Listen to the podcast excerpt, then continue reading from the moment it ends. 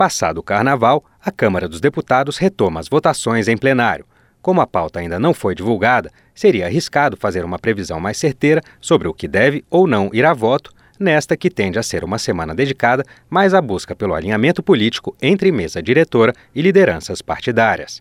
No entanto, dá para se ter uma noção geral dos assuntos que podem dominar os debates nas próximas sessões, a julgar por declarações recentes do presidente da Câmara, deputado Arthur Lira. Neste ano, iremos apreciar a vasta legislação infraconstitucional atinente à reforma tributária, contribuindo assim para melhorar nosso ambiente de negócios, atrair investimentos e reduzir os custos que corroem a nossa competitividade. Da mesma forma, se no ano passado apreciamos e votamos diversas matérias voltadas para a sustentabilidade ambiental, neste ano continuaremos a priorizar o debate sobre os projetos relativos a essa área. O Brasil tem enorme compromisso com a chamada pauta verde, fundamental no esforço global que tem sido feito em busca da proteção ao meio ambiente, da transição energética e do fomento da economia sustentável. Para regulamentar a reforma tributária, terá que se definir em lei complementar a lista dos produtos da cesta básica, que terá alíquota zero. Outra lei vai tratar do chamado imposto do pecado, para taxar produtos nocivos à saúde e ao meio ambiente. Será preciso regular também o cashback, que é a devolução do imposto a pessoas de baixa renda, além da tributação por regimes específicos para alguns setores, como os de combustíveis, imóveis e cooperativas, entre outros pontos. A regulamentação da reforma tributária é também uma das agendas econômicas prioritárias do governo Lula, que tem pressa na aprovação das matérias, já que no segundo semestre as votações diminuem o ritmo por conta das eleições municipais.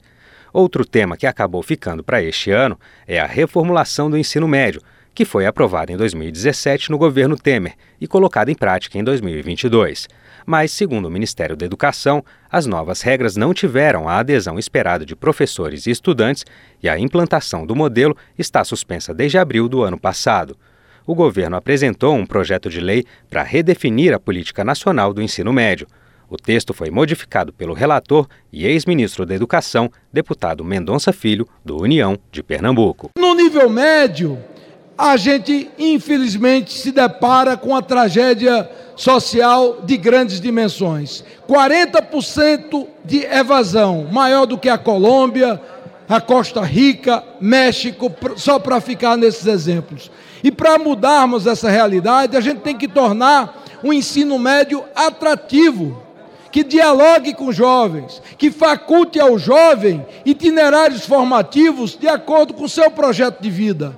Não faz sentido um jovem que vai fazer jornalismo, direito, ele tenha, ele tenha que ter o mesmo aprofundamento do ponto de vista de conhecimento daquele que vai fazer engenharia. Deputados e senadores têm ainda pela frente a análise de 20 medidas provisórias do governo Lula, com destaque para que reonera a folha de pagamento de 17 setores produtivos a partir de 1 de abril deste ano. E o Congresso deve analisar também o corte de 5,6 bilhões de reais a emendas parlamentares de comissão na lei orçamentária deste ano, feito pelo presidente Lula, que vetou, além disso, trechos do projeto que muda a regulação do uso de agrotóxicos no campo. Tudo isso e muito mais deve ganhar espaço no debate legislativo, se não nesta, seguramente nas próximas semanas. E você acompanha todos os detalhes no portal da Câmara, na rádio e na TV Câmara, no nosso canal do YouTube e nas nossas redes sociais. Da Rádio Câmara de Brasília, Santiago Delap.